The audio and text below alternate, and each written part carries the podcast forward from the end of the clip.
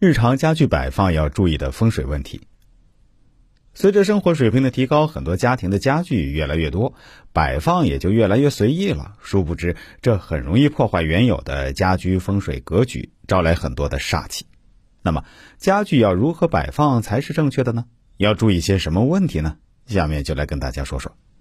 一、摆放要分主次，比如卧室是以床为主，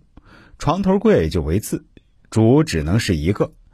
次要成双成对。比如一个房间里放床，最好只放一个，不管房间有多大，在没有特殊情况下，尽量不放两张同样大的床，否则就会出现两主相斗，必有一伤。床头柜就必须是一边一个，卧室里放一个床头柜就不好，特别是夫妻的房间里小件的家具，比如床头柜、凳子、摆放饰品，最好是成双成对的，比较吉利。另外，客厅里面桌子为主。椅子为次，沙发也分主次，一个大沙发为主，单人沙发为次，主只能是一个，次的要成双成对。比如屋子里八仙桌只能放一个，椅子就要成双成对，这样是非常吉利的，和谐会给你带来好运。第二，颜色，家具颜色的选择最好符合主人命里的五行属性。比如房子主人命里喜火土，你可以突出黄色、红色和棕色；比如你命里喜金水，你就适合白色和黑色；比如你命里喜木，那么你就适合绿色和木原色等等。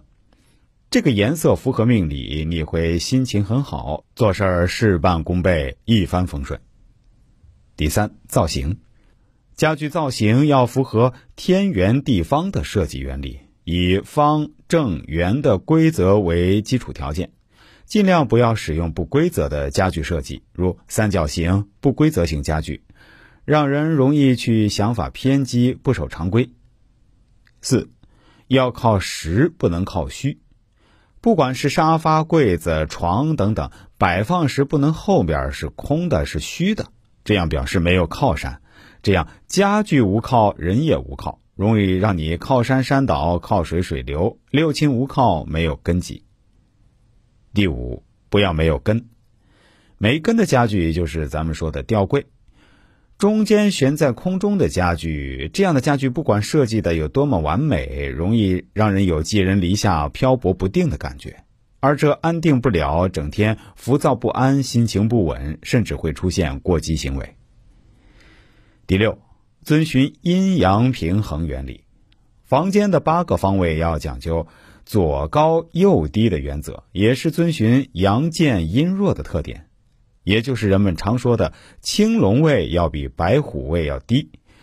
能叫青龙高三丈，不让白虎强出头，这样表示男人在家有地位。假如你家中的青龙位过低，男的在这个家里容易没有地位，这个家运就会阴阳颠倒。久之易出现问题。